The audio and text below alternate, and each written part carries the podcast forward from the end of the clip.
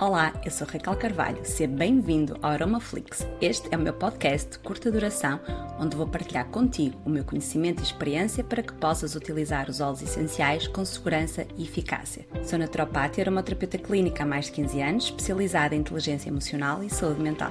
Na minha prática clínica já ajudei centenas de pessoas a restabelecer o seu bem-estar físico e emocional. Criei o primeiro curso online de aromaterapia clínica certificado em Portugal e formei centenas de aromaterapeutas profissionais de sucesso. Espero que retires muito valor no episódio de hoje.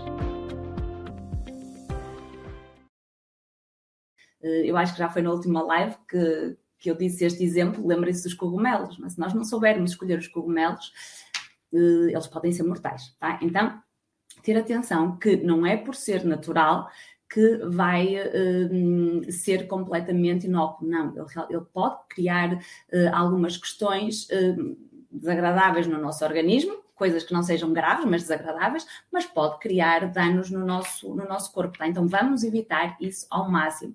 Hum, certeza que tu já ouviste esta expressão, eu ouço muitas vezes que é ok, olha, vou tomar, isto é um produto natural, olha, pode não fazer bem, mas mal também não vai fazer. Quem é que já ouviu aqui uh, esta expressão? Ou, ou, ou, até já utilizou, é possível, tá? Uh, possivelmente, as pessoas têm tendência a fazer muito isso dos, dos chás, né? das infusões. Olha, vou tomar um chazinho disto, olha, pode não fazer bem, mas mal também não vai fazer. E mesmo as ervas, mesmo as infusões, não é bem assim, tá? Não é bem assim. A parte da fitoterapia também tem contraindicações e uh, nós temos de saber usar. Qual é a grande diferença?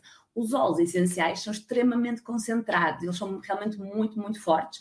Eh, para tu teres a ideia, uma gota do óleo essencial, eu vou dar assim um valor médio, porque vai, vai depender muito, pode equivaler a 30 a 50 chávenas de chá de, dessa planta. Então imagina o que é tu beberes 50 chávenas de chá de uma, de uma planta, de uma erva, eh, para perceberes o efeito que uma gota de óleo essencial tem. Então, sim, vamos ter cuidado. Também nas ervas, tá? Mas nos óleos essenciais temos de ter mais cuidado ainda por causa da sua concentração. Espero que tenhas retirado muito valor do episódio de hoje. Convido a seguir-me nas redes sociais, onde partilho diariamente conteúdo muito útil sobre aromaterapia e desenvolvimento pessoal.